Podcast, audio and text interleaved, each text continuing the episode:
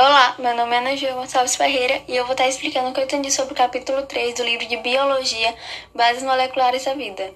Bom, de início, para você entender o que são as bases moleculares da vida, você precisa saber que a matéria ela é composta por diferentes elementos químicos, inorgânicos e orgânicos. E sendo assim, nós seres vivos também somos compostos por elementos químicos. Ao analisarmos uma célula e a sua composição, podemos encontrar diferentes substâncias, como biomoléculas, microbiomoléculas, compostos químicos e os principais glicídios, lipídios, proteínas, vitaminas e os ácidos nucleicos.